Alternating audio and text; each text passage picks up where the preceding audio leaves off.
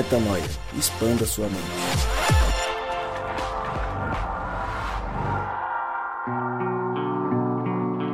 Seja muito bem-vindo ao último podcast Metanoia de 2021. Vencemos, hein? Conseguimos superar mais um ano e estamos prontos para o ano novo. Claro que você pode estar ouvindo esse programa em 2022, 2023, 2024, 2025 ou 2050. Caso não aconteça nada como aconteceu no filme do qual nós vamos falar hoje, piadas à parte, juntos estamos para conversar e expandir a mente neste que é o podcast Metanoia número 422. Como eu sempre digo e repito, meu nome é Lucas Vilches e nós estamos juntos nessa caminhada hoje meio fanho, meio cometido aí por uma, uma tal de Covid, negocinho aí que espalhou pelo mundo e tal, deu uma, uma balada na, na, população mundial. Tem gente que nega a Covid, tem gente que nega a vacina, tem gente que tenta esconder isso tudo. E tem um pouco a ver com o tema do que a gente vai falar hoje. Então, você vacine-se, vacine-se, tome a dose de reforço, tome a quarta dose, a quinta dose, se proteja, use máscara, limpe as mãos. Eu não usei máscara na última semana, estou aqui, estou bem, orem por mim, mas eu estou bem, tudo certo, me recuperando já. Mas o motivo da minha voz fanha é esse. Juntos estamos para falar de uma, um filme polêmico, que tem a ver, inclusive, com isso que eu acabei de, de citar. Afinal de contas, quantas pessoas estão negando, é, ou negaram a pandemia de coronavírus, negaram e continuam negando a vacina, negaram a ciência, negaram uma série de coisas. E aí estão, estamos todos pagando algum preço por isso. E o filme não olhe para cima com o DiCaprio e com a Meryl Streep, aborda algo muito parecido. Aborda um tema polêmico e que nos faz refletir sem dúvida nenhuma. E é sobre isso que a gente vai falar. Sobre esse filme que acabou de lançar na Netflix, lançou essa semana, e no dia do lançamento a gente já assistiu para trazer aqui para o podcast Metanoia. Só que antes de, claro, falar sobre o tema de hoje, deixa eu ouvir quem está na mesa comigo, neste último podcast Metanoia de 2021. Fala galera, aqui é Rodrigo Maciel. Olha para cima, olha para o alto. O anticristo é aquele que nega o pai e o filho. Oi, eu sou a Mari e para variar, fico brava de ter que assistir filme e depois pago língua porque amei. Oi, gente, Cristal Brito aqui. E só anda para frente quem olha para cima.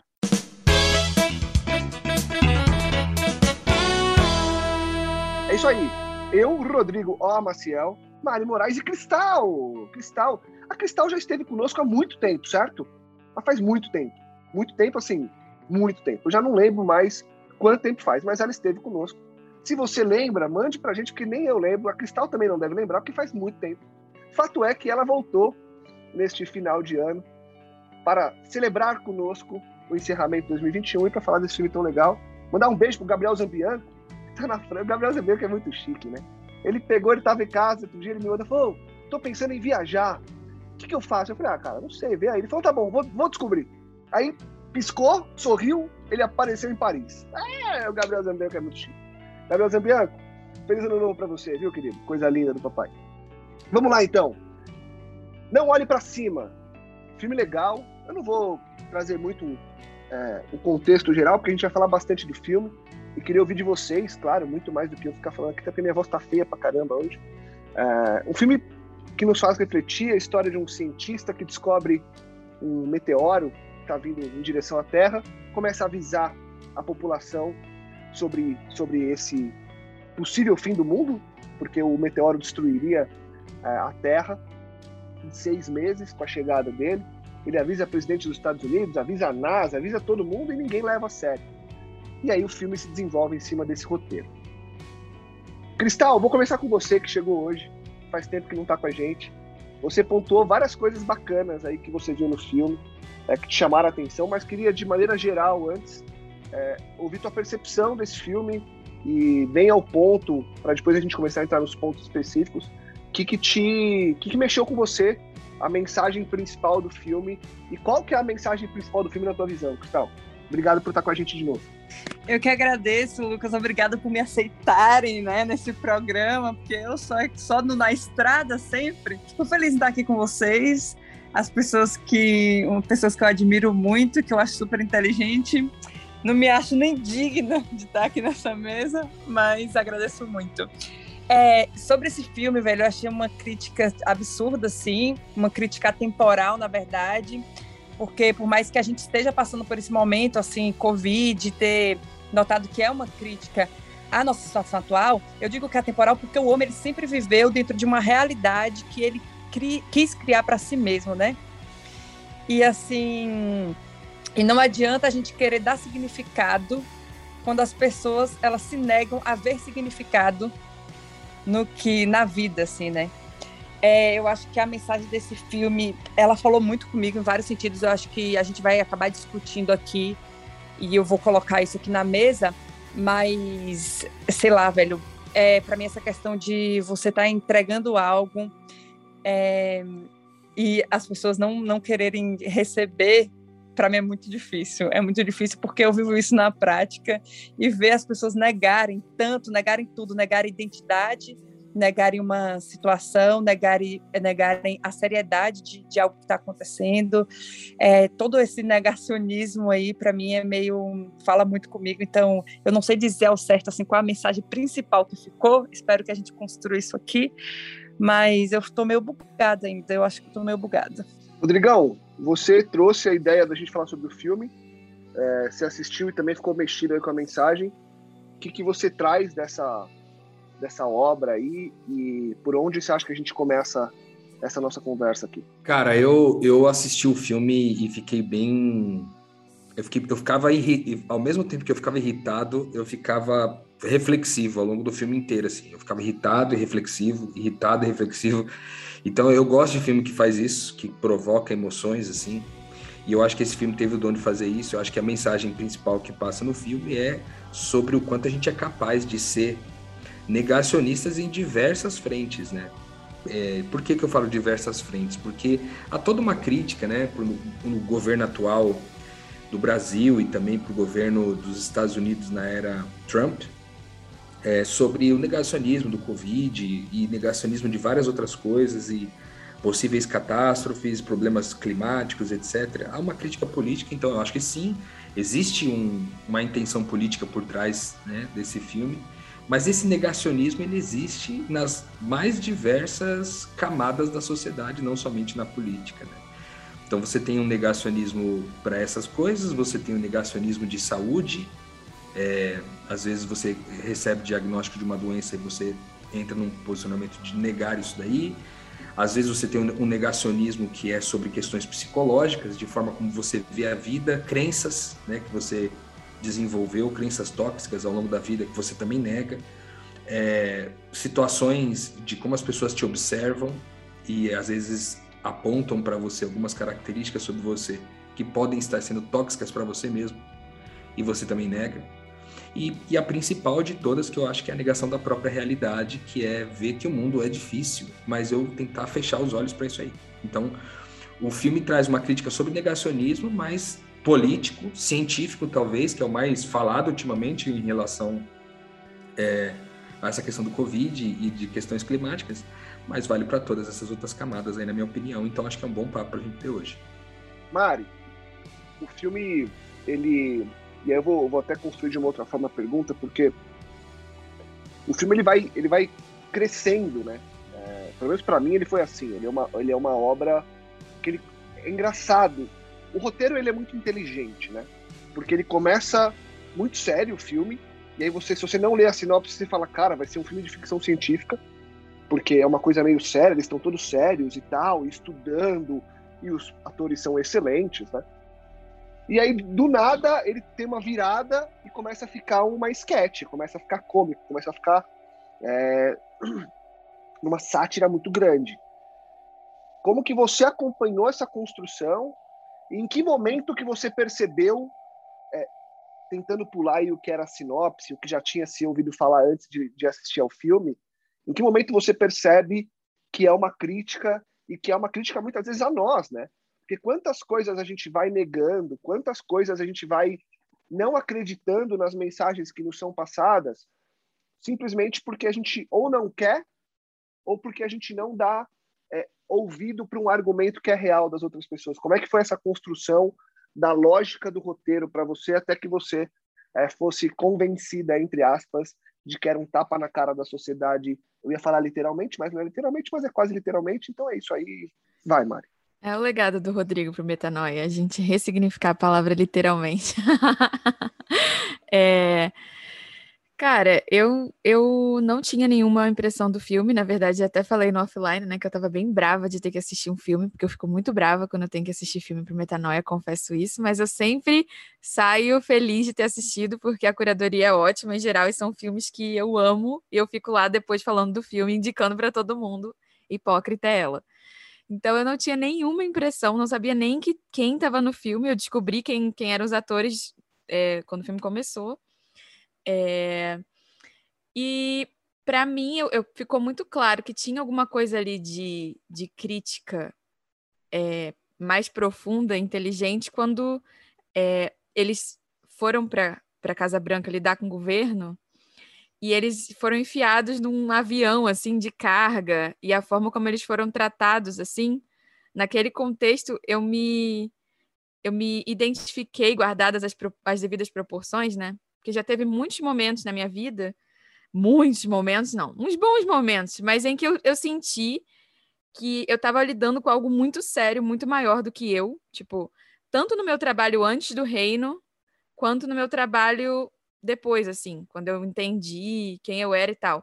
Eu trabalhava, eu estudei numa faculdade com muitos ministros do, do Supremo Tribunal, do Supremo Tribunal Federal, e a minha faculdade, é, pois ah, que lindo, eu aqui falando. Olha ela.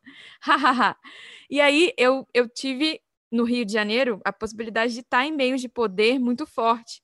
E eu já achava muito engraçado que eu já sentia isso.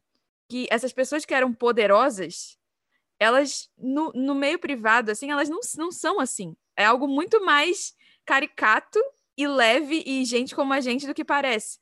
E muitas vezes a gente tinha a sensação de estar tá definindo os rumos da democracia no Brasil, mas era realmente alguém pedindo para ir no banheiro e você, sei lá, sem comer o dia inteiro organizando um seminário porque havia um palestrante da ONU. Mas a verdade é que você só passou o dia inteiro tomando água, comendo creme crack e a sua orientadora não te deixa ir em casa trocar de roupa. Então, esse glamour fake é uma coisa que eu achava muito engraçada na faculdade. E aí, quando começaram a falar disso, eu já me empolguei, me identifiquei muito e falei, gente, alguém tá falando sobre isso? Que engraçado, porque é exatamente assim. E depois que eu me conectei de novo com Deus, assim, de uma forma muito profunda e sobrenatural, várias vezes eu acho que eu já, mais até com a Cristal, com, com o Rô do que você, Lucas, porque infelizmente não temos o privilégio de conviver presencialmente, né? É, tanto, a gente já se olhou e falando, é, e falando, é sério que isso aconteceu aqui? É sério que uma pessoa acabou de ser curada de um câncer? é sério que isso aqui está acontecendo? Eu não acredito que eu estou participando disso. E aí, ao mesmo tempo, viver isso de uma forma tão crua, sabe? Privilégios enormes, mas que na, na prática são um ser humano frágil se sentindo pequeno diante disso. Então, eu acho que nesse momento, quando começaram a. Quando aquela grande descoberta se tornou só você esperando uma burocracia numa festinha de happy hour, eu falei, cara, que genial, já me empolguei e, ao contrário de vocês, aí não me estressei em nenhum momento. Eu curti cada minuto e fiz muitas anotações, assim. Boa. Falar em anotações, Mari, a Cristal, quando a gente estava no, nos momentos iniciais antes de gravar, ela falou que também anotou algumas coisas e trouxe um panorama geral que foi bem legal. A gente até começou a discutir antes de gravar. Eu falei, para, para, para, para, vamos discutir gravando, porque estava ficando muito legal. Cristal, traz os pontos que você é, que te marcaram, porque eu acho que eles podem ser um, um bom um bom ponto de início para a gente, para a gente começar a discutir em cima e começar a pegar esses pontos, porque, de novo, né, toda obra de arte, de um quadro a uma escultura, ao cinema, à música, enfim, toda obra de arte ela pode ser interpretada de formas muito diferentes, né? E as mensagens absorvidas pelas pessoas são muito distintas. E acho que o legal de quando a gente mergulha nesse tipo de coisa aqui no podcast é que a gente soma nossas visões e chega a pontos muito bacanas. Então vamos começar com os seus, Cristal, dos pontos que você anotou, e aí Rô, Mari e eu também. A gente vai somando e vamos construindo a nossa história sobre esse filme que tá tão polêmico e que nos faz refletir tanto. Beleza. É, vou começar então pelo que eu já tinha começado, falando a respeito da do final. Vou começar pelo final. É, eu lembro quando o, o cientista lá, não, não era nem o cientista, o, o empresário, que o cara falou que era empresário da, da tecnologia lá de telefone, ele falou que o Leonardo DiCaprio ele morreria sozinho, né? E aí eu trouxe aqui que no final do filme ele na verdade morre com a família, com as pessoas que realmente importam, e ele teve a oportunidade de entrar num avião junto com a presidente, escolher mais uma pessoa que fosse importante para ele, para que eles fossem juntos para algum lugar, enfim. E ele escolhe ficar ali com as pessoas que realmente importam. Então, de, após uma uma o filme inteiro, ele ele militar ali, né, e tentar entregar uma mensagem real, uma mensagem séria para as pessoas, ele morre também com algo muito relevante, mostrando o que de fato importa. E e daí, é, uma coisa também que eu reparei no filme é que a presidente, ela só percebeu que ela estava sem o filho dela quando ela já estava no avião indo embora. Quando o, o próprio o Leonardo DiCaprio falou assim, ah, você... que eu esqueci o nome do, do cientista, viu? Por isso que eu estou falando Leonardo DiCaprio. Mas... É, do personagem, no caso. E daí ele falou assim, ah, então aproveite você e o fulano. Aí ela lembrou que o filho dela não estava com ela. E eu achei isso assim muito. É, e ela, inclusive, morre de uma forma muito esquisita no filme, porque aí ela chega lá no final de tudo e morre sozinha numa forma completamente é, tosca e só mostrando a fragilidade de todas as coisas assim. Então isso aí foi uma coisa que me marcou no filme, assim trazendo já o final porque está mais é, mais claro. Isso foi uma coisa que me marcou muito. É, não sei se vocês já querem falar alguma coisa a respeito disso ou se eu posso continuar pontuando algumas outras coisas. Eu queria até fazer uma. É, é, falar também sobre algo que você falou aí, Cristal, que é o seguinte: esse lance do irmão, do irmão, não, do filho da presidenta, né? Uma coisa que chamou bem a atenção foi o seguinte: ele era um cara que confiava muito na mãe dele, ele admirava a mãe dele demais, ele, ele tipo, elogiava a mãe, ele fazia várias coisas assim é, para mostrar, para declarar para o público o quanto ele admirava ela, e tanto é verdade que na, lá no, no final quando tudo começa a dar errado, né, que a empresa de tecnologia não consegue explodir o cometa é, em pedaços suficientes para não acabar com o mundo, é, ele fica assim, não, ela vai voltar, ela vai voltar, fica tranquilo que ela vai voltar. Que, de novo, volta a questão do negacionismo, entendeu? Tipo assim, não, minha mãe não ia fazer um negócio desse comigo, ela vai voltar, pô, tranquilo. E aí, ele fica até o final, ela não volta, e como você falou, ela vai descobrir lá no avião que ela esqueceu dele, né, para trás. E só que no final de tudo do filme, quando nas cenas pós-créditos, né, aparece ele tirando uma selfie. Ele sai com o mundo todo acabado assim, e ele fazendo um vídeo aí, pessoal, acho que eu sou o último cidadão do mundo vivo, não sei o quê. Mano, ele mete um eu não sei se vocês viram a cena pós-crédito todos, né? Confesso que eu não vi. Perdi isso. Eu fui embora nos créditos. Acabou, eu fui embora. Ele tá vivo. Ele... Eu também perdi. Ele só tá ele sobrevive teoricamente, ele tá vivo. E aí ele sai, ele sai assim do, do lugar assim dos escombros. Aí ele com o celular na mão assim, ele fala: "Nossa, acabou o mundo mesmo, né? Cara, vou gravar um vídeo aqui, para gravar um vídeo aqui, ó, pessoal, sou o último cidadão do mundo". Não sei o quê. E aí acho que essa cena ela é tão emblemática porque primeiro ele né, ele de novo, né? Ele nega o fato de que a mãe dele, a pessoa que ele mais admirava na vida, cometeu um tremendo de um, de uma mancada com ele, ponto um. Segundo ponto, que tipo, ele nega o fato de que já não tem mais audiência pro vídeo que ele quer fazer. Né? Não tem mais audiência. Ninguém também mais ele não deve, vai Ele não deve saber também que a mãe dele não sobreviveu, né? Que a mãe dele sobreviveu. Ele nem sabia, provavelmente. É, ele diz, eu sou o último cidadão do mundo. Então ele, ele imaginou ele que a mãe que morreu. a mãe morreu, entendeu? Foi pesadíssimo isso. E trazendo então essa parte aí do, desse negacionismo aí, já que você colocou isso aí, Rô, é, teve a questão lá da jornalista, né? A Loura lá, que ela tinha um caso lá com, com o Leonardo DiCaprio. Gente, me fala aí o nome do personagem para poder falar certo. Mas, enfim, com o Leonardo DiCaprio. E aí chegou um momento que ele falou assim: pô, a gente nem se conhece, né? E aí ela falou assim: ah, é sério que a gente vai ter que fazer essa parte chata? Aí ela foi se apresentar. E eu achei assim, isso me marcou porque ela se apresentou falando: eu falo quatro idiomas, eu fui casada duas vezes, eu tenho dois Monet, e assim, aí você olha e fala bem assim, quem que ela é? é a pessoa mais vazia a vida dela é vazia e a forma que ela se apresenta é muito vazia. Então ela não tem nenhuma identidade assim pressa. E ele vai falando de coisas assim que marcaram ele. Então assim, ah, eu cresci, ele fala alguma coisa do, do pai, não me lembro alguma coisa que eles faziam, mas era algo marcante, algo relevante. Ele sempre ele fala sobre a respeito de algo que faz parte do, da construção do caráter dele, né? E ela fala de algo que ela tem completamente é supérfluo, assim. Então, isso aí eu acho que é uma coisa muito que eu vivo hoje, na verdade, na prática, quando a gente pergunta para o outro quem ele é, as pessoas sempre estão vinculando a identidade com o que eles fazem, com o que eles conquistaram. E ali o filme faz essa, essa traz essa crítica aí também, né? Eu, com relação a esse assunto de novo, eu volto com a questão do negacionismo, né? Porque uma das formas de negar também é a gente não querer falar sobre coisas profundas, né? porque a verdade ela é profunda. Esse é o ponto. Independente de qual meio ela seja comunicada, se pela ciência, se pela filosofia ou pela religião, é, ou por qualquer outro meio, por quando ela, ela é comunicada, a gente não quer falar dela na profundidade. O que essa mulher fez naquela cena ali foi tipo assim, cara, vamos ficar nesse relacionamento superficial, entendeu? É mais gostoso. Se a gente entrar pro profundo, talvez a gente não se goste. É pesado isso.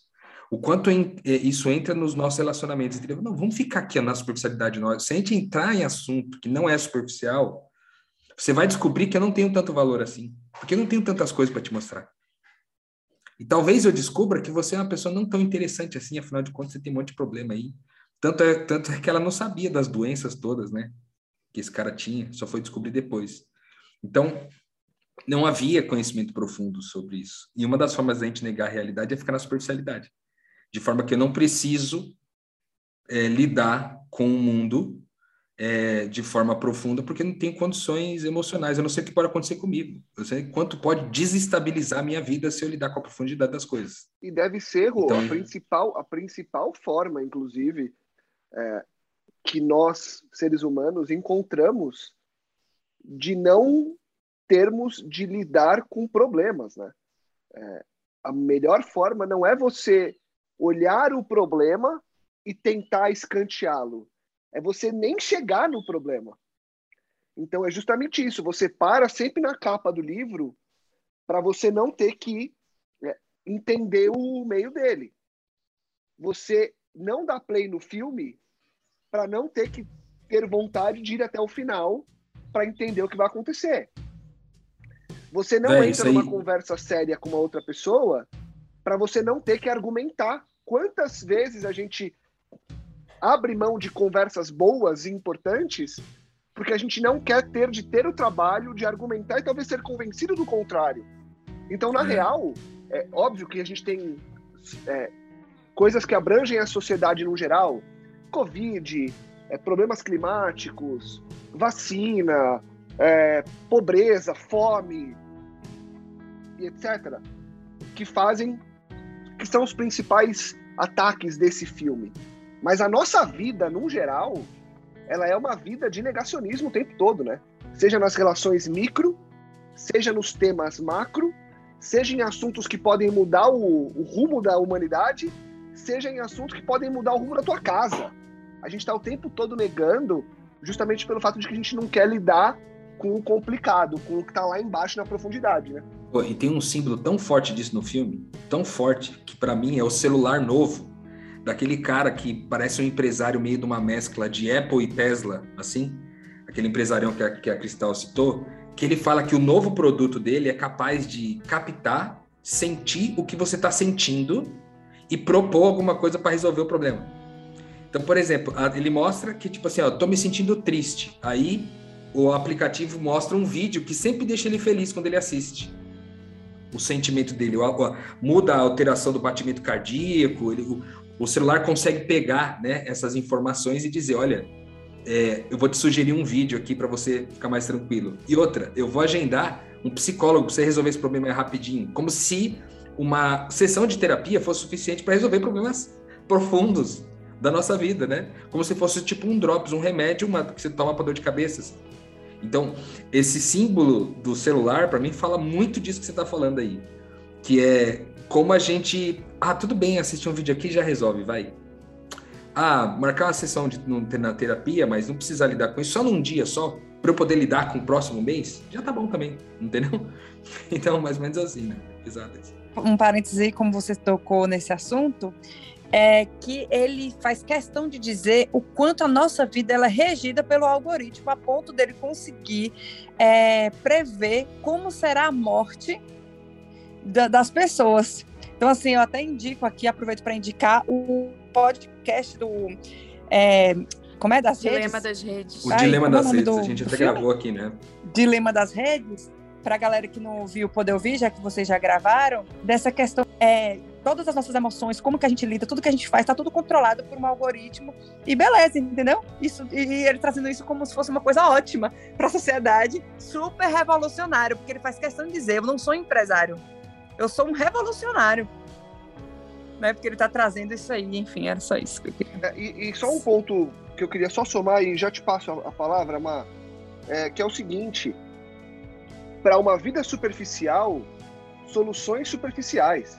Numa vida em que você está pouco preocupado com a profundidade, um aplicativo que te mostra a imagem de um cachorro carregando uma galinha é o suficiente para você ficar feliz, para você desestressar, para você não pensar em problemas. What the fuck? Tá de brincadeira? Você vai realmente ficar bem porque você viu um cachorro passando com a galinha nas costas. Você vai rir. Mas e aí? Ou você vai viver de, de videozinhos. Eu tava. Eu, eu, eu já ia, eu ia esticar pra caramba. Mari, fala. Porque senão eu já ia começar a contar uma puta história, porque eu tô, eu tô Covid em casa, não tenho nada pra fazer em casa. E eu tô viciado em Reels no Instagram. Nu- Nunca tinha visto um Reels, não tinha. Cara, eu tô viciado nessa porcaria, porque é divertido. Mas quando acaba, dá uma baita depressão. Então, assim, é superficial. Tudo que é superficial não te preenche. Entendeu? É assim, meu. É assim. Exatamente. Mas é. Eu acho que eu fiz um exercício com esse filme que tornou tudo mais grave, assim. Que foi colocar em prática algo que eu tô tentando fazer há um tempo, que é não julgar. Eu já falei sobre isso em outro Metanoia, já falei. Tá sendo um exercício muito forte, assim, de tentar prestar atenção nas pessoas e não julgar o comportamento delas, né? É, só que isso me coloca em cada situação horrorosa, porque eu, eu observo coisas que eram obviamente ruins para mim antes e pessoas que estavam do lado de lá, né? Da, daquilo que eu acredito, daquilo que eu vivo politicamente ou, enfim, socialmente. E aí eu fico quase bugando, pensando o que que essa pessoa tem para contribuir, porque ela, ela não é um, um, um energúmeno. Esse aqui é um filho de Deus. Não é possível que esse ser humano não tenha nada para contribuir. Tem alguma coisa aqui que eu não tô vendo. E aí é, eu assisti muito filme na perspectiva de juízo mesmo, assim. Eu nem prestei muita atenção nesse negócio de negacionismo politicamente. Eu, eu elevei, assim, a, ao, a como se o look up, né, olhar para cima, fosse olhar para o juízo. A, a algo muito maior que nós, fora do nosso controle, que está vindo e vai acabar com tudo. E como o juízo é poderoso para revelar o que tem dentro de nós. E diante do juízo, ninguém fica com roupa, todo mundo fica nu, sabe? E eu observei vários arquétipos e me ver dentro desses arquétipos doeu muito. Porque eu, eu observei é, que diante do juízo, e sem julgar esses arquétipos, simplesmente contemplá-los, né? Tem é, os progressistas, né? As pessoas que anunciam o que vai ser, estão certos e, e racionalmente provam isso de uma forma científica. Me identifiquei muito é, com esse perfil, que eu coloco cientistas, né? A ruiva lá, inclusive o fato dela ser ruiva, e a pessoa que eu mais me identifiquei no filme. É, pessoas que eu entendi o que está acontecendo e vocês vão entender também, sem compromisso com bondade necessariamente. Tem a galera que mostra o lado criança, é, que só quer desfrutar. O que, que a criança faz? Ela tá ligada no brinquedo e não tá nem aí pro bem-estar da mãe, se a mãe vai ficar sentindo dor por ela estar tá mamando no peito, se não vai, se o pai vai ter dinheiro para comprar o brinquedo, se não vai, não importa. Importa é manter o brinquedo. Então tem essa, é, assim eu identifico a presidente e, e a maioria, a apresentadora, o pessoal que quer ter prazer nas coisas o tempo inteiro, quer levar a vida de um jeito leve, mas que de uma forma extrema fica tóxica. É, eu vi também outros pequenos arquétipos, são as pessoas é, neutras que simplesmente querem harmonia E vi também pessoas que não mudaram muito o dia a dia continuaram criando é, e cuidando seus, dos seus filhos, como a esposa, por exemplo, do DiCaprio, que até agora não sabemos o nome desse personagem, se falaram, não lembro. E, honestamente, o que, a conclusão que eu cheguei foi: todo mundo ali tem algo a contribuir, cara. Porque tende muito a dinâmica do grande conflito, mas também você morre se você se tornar uma pessoa que não tem nenhum lado criança, que vê um gatinho no Reels, que e foi a confrontação que o empresário lá fez com o DiCaprio, né? Tá, você é um idealista, cheio de achando que você é muito ético, mas a verdade é que no fim do dia você escolhe prazer em relação à dor. Então você não é tão diferente daquela apresentadora. E também olhar aquela apresentadora com misericórdia de quem tem algo a me propor. Eu, chata, que às vezes por entender demais, julgo as pessoas e não dou conta de rir e aproveitar a vida, sabe? Um pouco naquela pegada do soul daquele filme que a gente também fez um podcast, que o sentido da vida não é entender e explicar, é viver. Então, eu, como uma pessoa que em geral entendo, explico e vivo pouco, tentei aprender algo, até com essa presidente irritante. E, e, e me ver como essa pessoa que, no fim das contas, também escolhe prazer, sabe? Foi uma coisa muito confrontadora. E no fim do dia, aqui encerrando a minha fala, o que ficou no meu coração é: não importa muito se você vai propor mais, mais, mais estar do lado das, das crianças que não levam a vida a sério, tipo esses negacionistas, se você vai ser uma pessoa, um cientista que entende muito o que está acontecendo, se você vai cuidar dos afetos do seu lar, importa que você faça o que você quer fazer. Importa que seja genuíno. Porque na hora que cai o asteroide, na hora que rasgar o céu e Jesus aparecer, vai importar é que seja verdadeiro. Você não vai conseguir sustentar uma farsa. Então a pergunta que fica no meu coração é: o que eu quero? Sabe? O que eu quero fazer e não o que eu tenho que fazer, porque a única certeza é que ninguém faz o que tem que fazer. Todo mundo escolhe prazer. Nem que seja de entender mais do que os outros. Porrada. Porrada isso que você trouxe, Mari, porque eu acho que eu tenho refletido muito sobre isso, assim. É, tem sido uma das minhas principais reflexões, inclusive, essa busca pelo que eu quero fazer o que me dizem para fazer, o que eu acho que é certo, o que as pessoas acham que é certo, qual o caminho que as pessoas estão escolhendo, o que as pessoas julgam ser a verdade e o que eu quero fazer com tudo isso agora. Como é que eu vou viver o meu dia a dia? Como é que as pessoas à minha volta querem viver o dia a dia? E você tocou num termo para mim que ele é o termo para mim chave do filme, e que ele é muito perigoso, porque tem muita gente que usa isso como muleta para fazer besteira, que é a genuinidade, né? Você ser uma pessoa genuína, muitas vezes abre um pseudo precedente para as pessoas é, fazerem o que querem. Sabe aquela coisa do posso, é, tudo me é lícito, mas nem tudo me convém? Tem gente que acha que ser genuíno é fazer tudo, mesmo que não convém e boa, porque ser genuíno é você fazer. E eu acho que tem, tem uma, uma linha tênue que de, talvez possa dividir isso. A questão é, eu concordo muito com você. Agora, como é que a gente faz para viver essa vida genuína, sincera, de modo que no final, a hora que o meteoro cair, é, a gente respire fundo e fale: ok, era isso mesmo. Fiz o que eu tinha que fazer. Ou fiz o que eu queria fazer e ter feito o que eu queria fazer era exatamente o que eu tinha que fazer e não invertido. Acho que talvez essa seja uma, uma discussão das mais filosóficas e, é, e transcendentais que a gente possa ter a partir de agora nessa discussão do filme também. Né? Eu acho que essa perspectiva que a Mari trouxe é, acabou que o nome do filme deu essa sugestão, é, talvez não, talvez não sei se intencionalmente, né, do, do, de quem deu o nome do filme, mas deu essa sugestão do maior negacionismo daquilo que a gente de fato crê aqui no metanoia, né, o, o, o negacionismo maior que é a negação do próprio Deus. Por quê? É, o negacionismo é, o nome, tipo assim, não olhe para cima, como a, a, frase negacionista é não olhe para cima, porque era essa frase que eles defendiam, ali quem estava negando ou quem estava à frente da negação do processo, não olhe para cima, né? não olhe para o alto.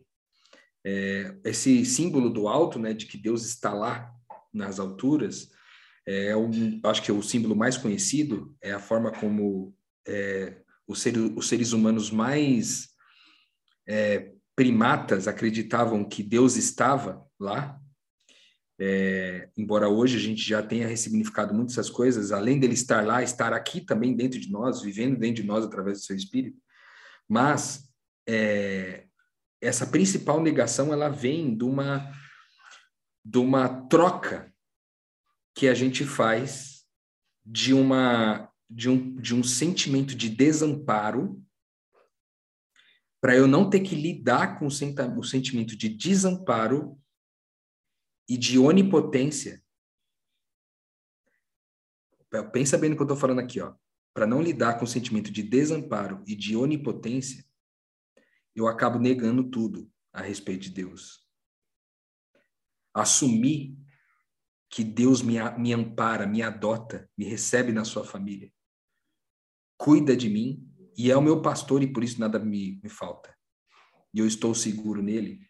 E segundo, eu sou onipotente, mas aquele que é por mim e que não me desamparou não é onipotente, de forma que, independente se um cometa cair na Terra e destruir tudo, eu confio nele. Eu confio nele. Então há uma diferença significativa entre negar o que está no alto é, e receber o que está no alto com confiança enquanto eu trabalho.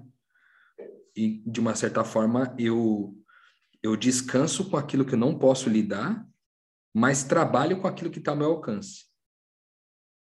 Eu descanso daquilo que eu não posso lidar, mas trabalho com aquilo que está ao meu alcance. Então, essa frase, não olhe para o alto, talvez até como o título do podcast, nem sei se dá para fazer isso. A gente escreveu não olhe para o alto, né? colocar um, um traço no não, pelo menos na arte, eu acho que dá para fazer isso, é, para que a gente olhe para o alto mesmo, porque é ali que está a solução de todos os nossos problemas. A verdade é a pessoa de Jesus. De forma que tem um texto na Bíblia, em, em 1 João, é, no capítulo 2, versículos 22 é, em diante, que fala um pouco sobre essa questão de negar, que diz assim: Quem é o mentiroso senão aquele que nega que Jesus é o Cristo. Este é o anticristo, aquele que nega o Pai e o Filho. Olhar, não olhar para o alto é uma metáfora, talvez, de negar o Pai e o Filho. Negar que eu não estou desamparado e negar que aquele que me amparou é também onipotente. É, de forma que eu não, me, eu não preciso me sentir é, impotente diante disso tudo, né? Eu acho que a palavra que eu usei anteriormente, que eu queria dizer é impotente e olhando para Deus como onipotente agora, né? Então, eu acho que é muito sobre isso. É, eu acho que porque a gente confia em alguém que é onipotente e que nos amparou, a gente pode encarar a verdade de frente e não é, assumir uma postura negacionista para as coisas da nossa vida. A gente pode falar de coisas profundas. Não o tempo todo. A gente não precisa falar de coisas profundas o tempo todo, mas a gente tem que ter momentos para falar de coisas profundas. Eu posso ir para terapia e não ficar acreditando que numa única sessão eu vou resolver meu problema. De repente eu preciso de mais sessões. Eu preciso encarar minhas emoções de frente, né? Eu preciso olhar para essa questão da, da doença e fazer a minha parte, tomar vacina, incentivar que as pessoas sejam vacinadas, né? Eu acho que uma coisa que concorre muito, que coopera para o negacionismo, principalmente no mundo religioso, são essas teorias da conspiração, né? Que também cooperam muito. Eu já fui, eu, eu acho que já falei isso aqui no Metanoia, eu já fui viciado nesse trem aí. Negócio de teoria da conspiração. Antes do reino, a minha vida era sobre isso. Nossa, eu, eu estudava esse assunto, velho, e isso não me gerava paz em nenhum sentido.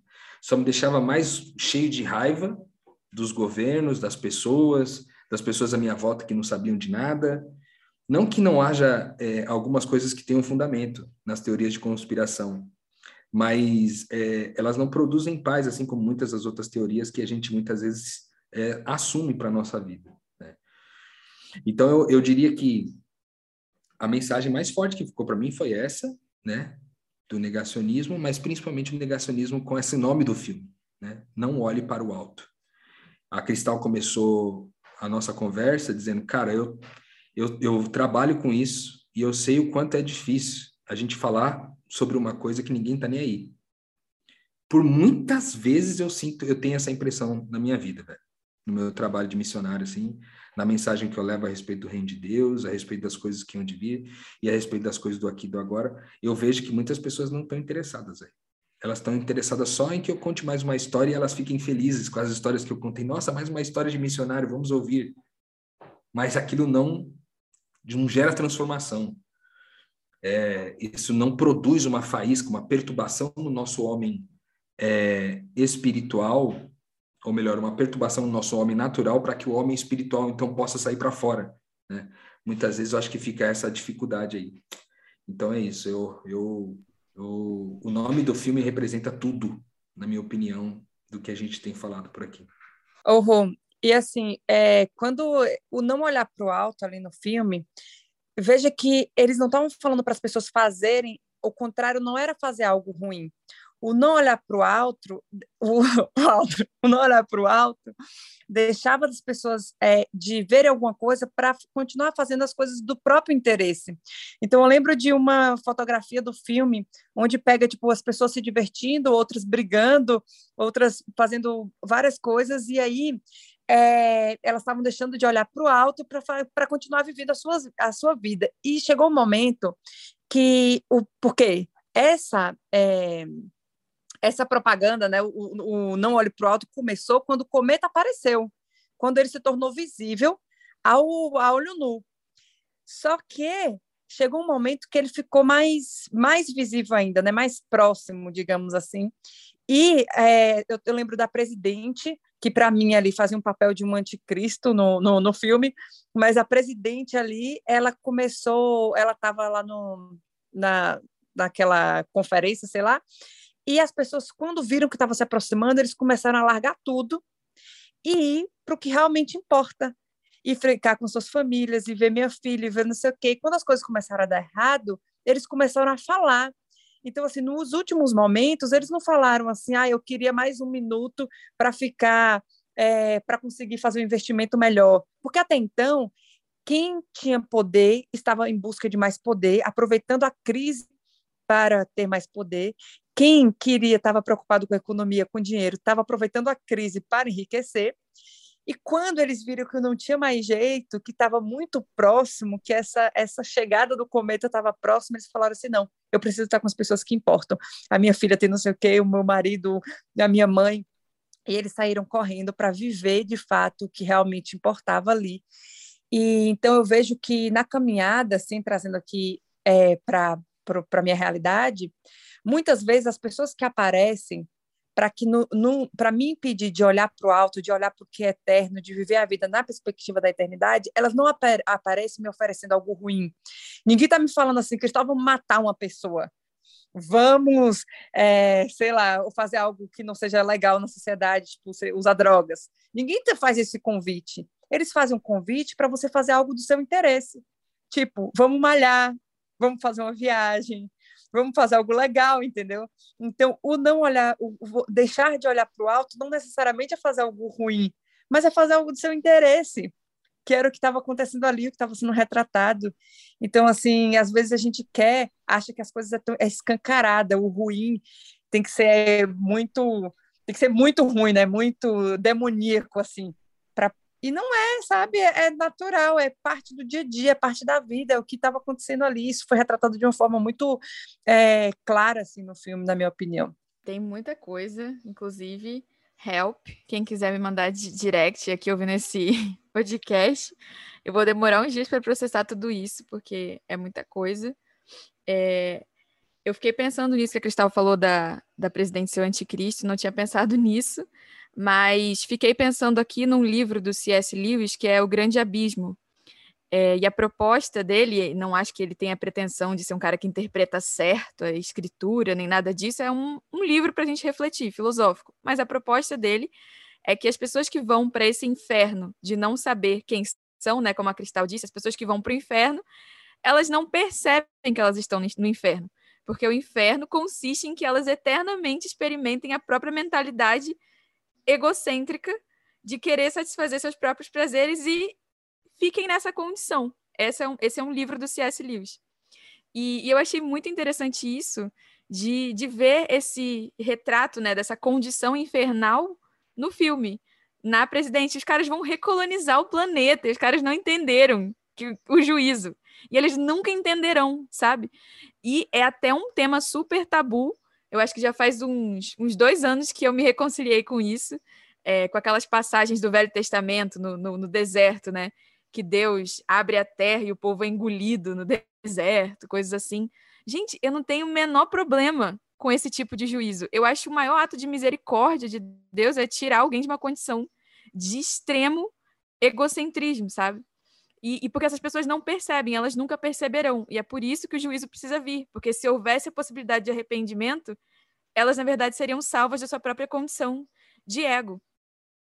E também queria falar um pouco sobre o que o Rô falou das pessoas não ouvirem coisas profundas, que, cara, a gente não está enganado. Nunca foi sobre uma crença majoritária.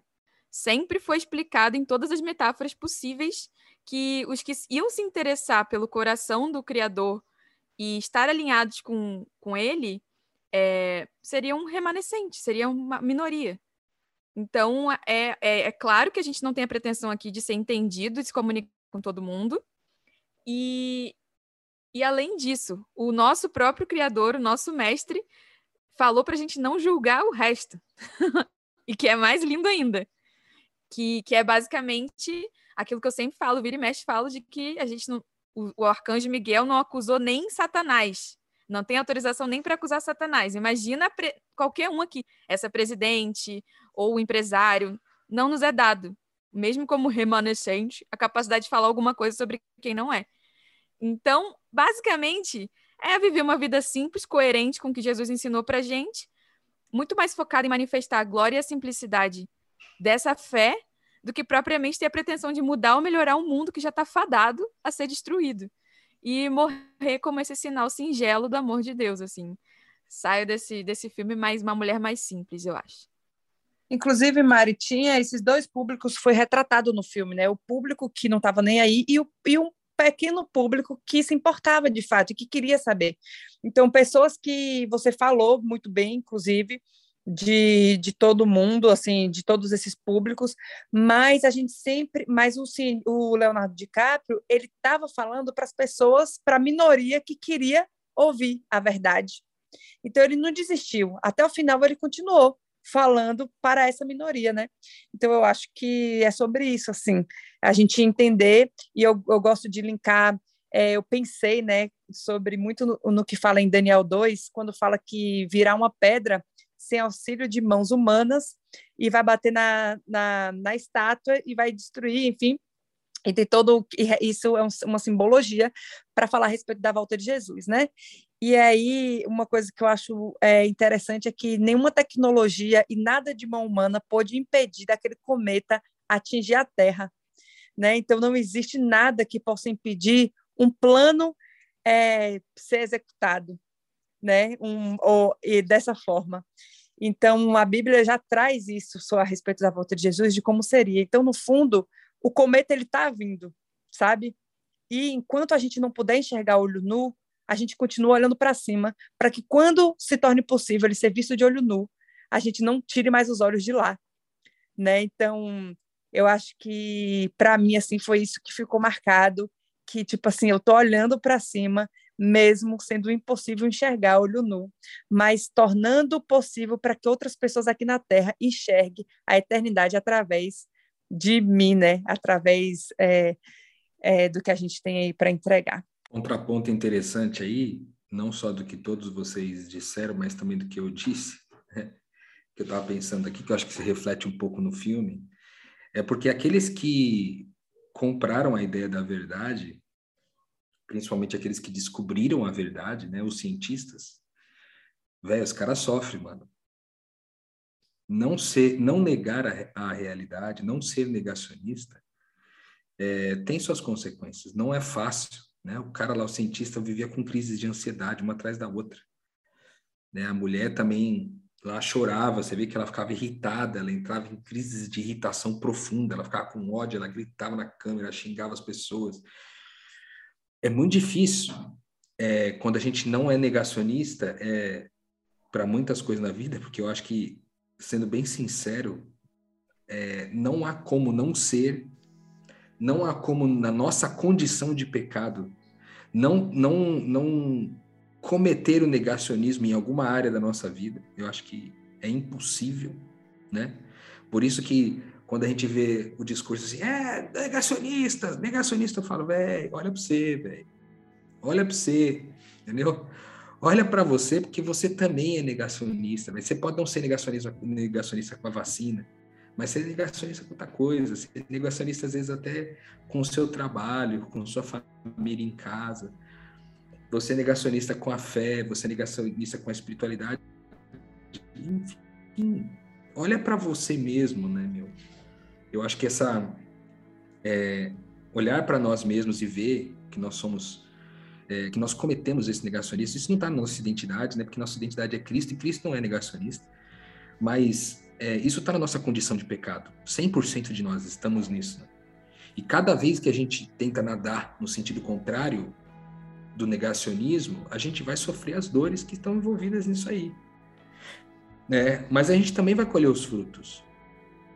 Então, cada vez mais a gente tem falado aqui sobre autorresponsabilidade no Metanoia, não só aqui no programa principal, mas também no Na Estrada e no Drops. A importância da gente ser responsável com a nossa própria vida.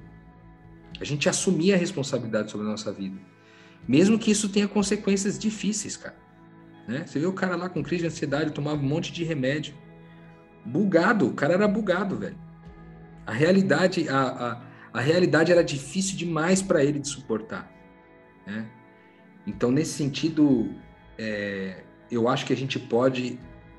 É, eu termino esse episódio, na verdade, na minha, nem sei se o Lucas ia terminar ou não, mas eu falo que eu, eu termino um pouco esse episódio com o seguinte sentimento a seguinte reflexão. Cara, eu, eu, eu vivo o negacionismo em algumas áreas da minha vida, e se eu olhar com um olhar mais clínico, eu vou enxergar é, várias dessas áreas que eu ainda não vejo hoje. É, eu tenho trabalhado para não ser, para não cometer o negacionismo em muitas áreas da minha vida. Isso tem me causado muitas dores. Eu tenho enfrentado desafios como enfrentou aquele cientista mas eu também tenho colhido frutos, bons frutos, de encarar a realidade, ser responsável por ela, olhar com a verdade para a realidade, ressignificar as coisas e encontrar mais paz.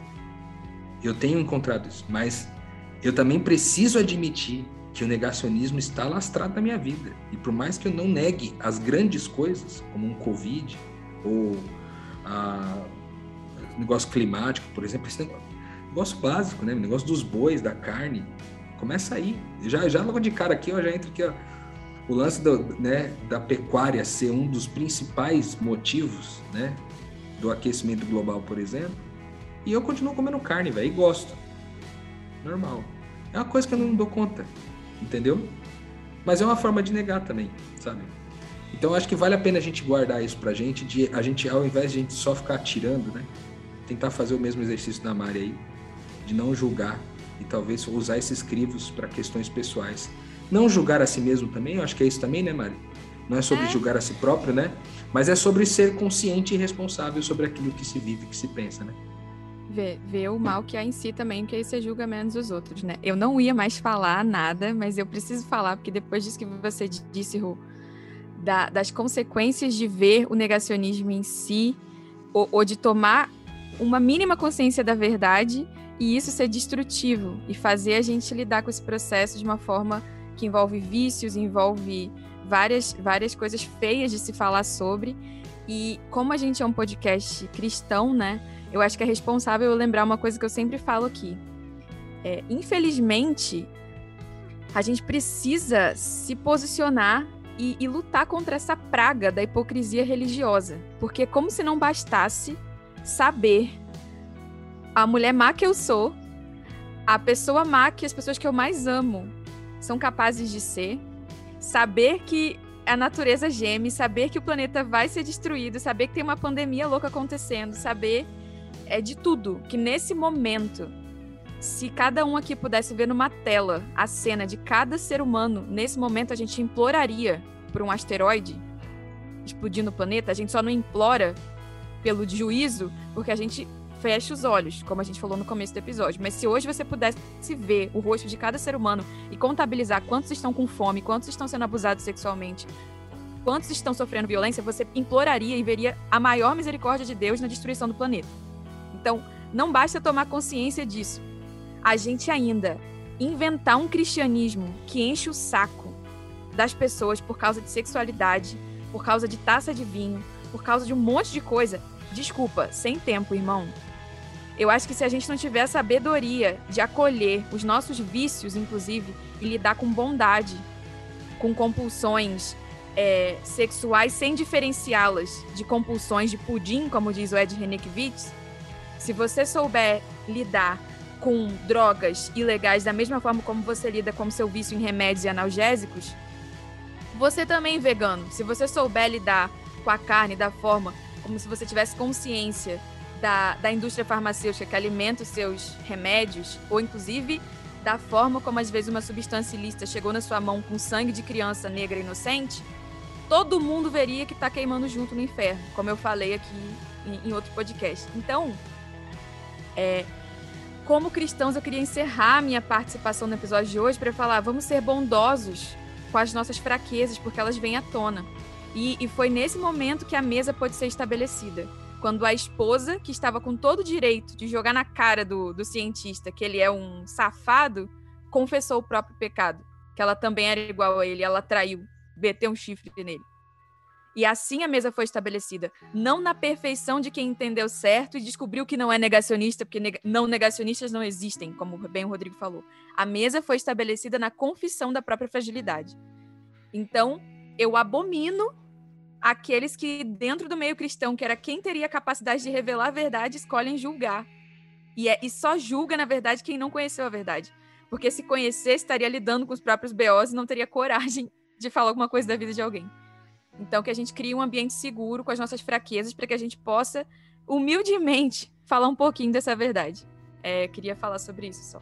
Seria, então, a religiosidade o negacionismo da espiritualidade, Mariana? Deixa o Lucas com esse BO aí.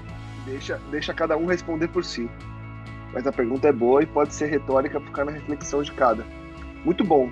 O filme é bom, a reflexão é boa. E a gente com certeza termina aqui com uma uma missão, né? Cada um, porque a gente precisa parar para pensar sobre isso.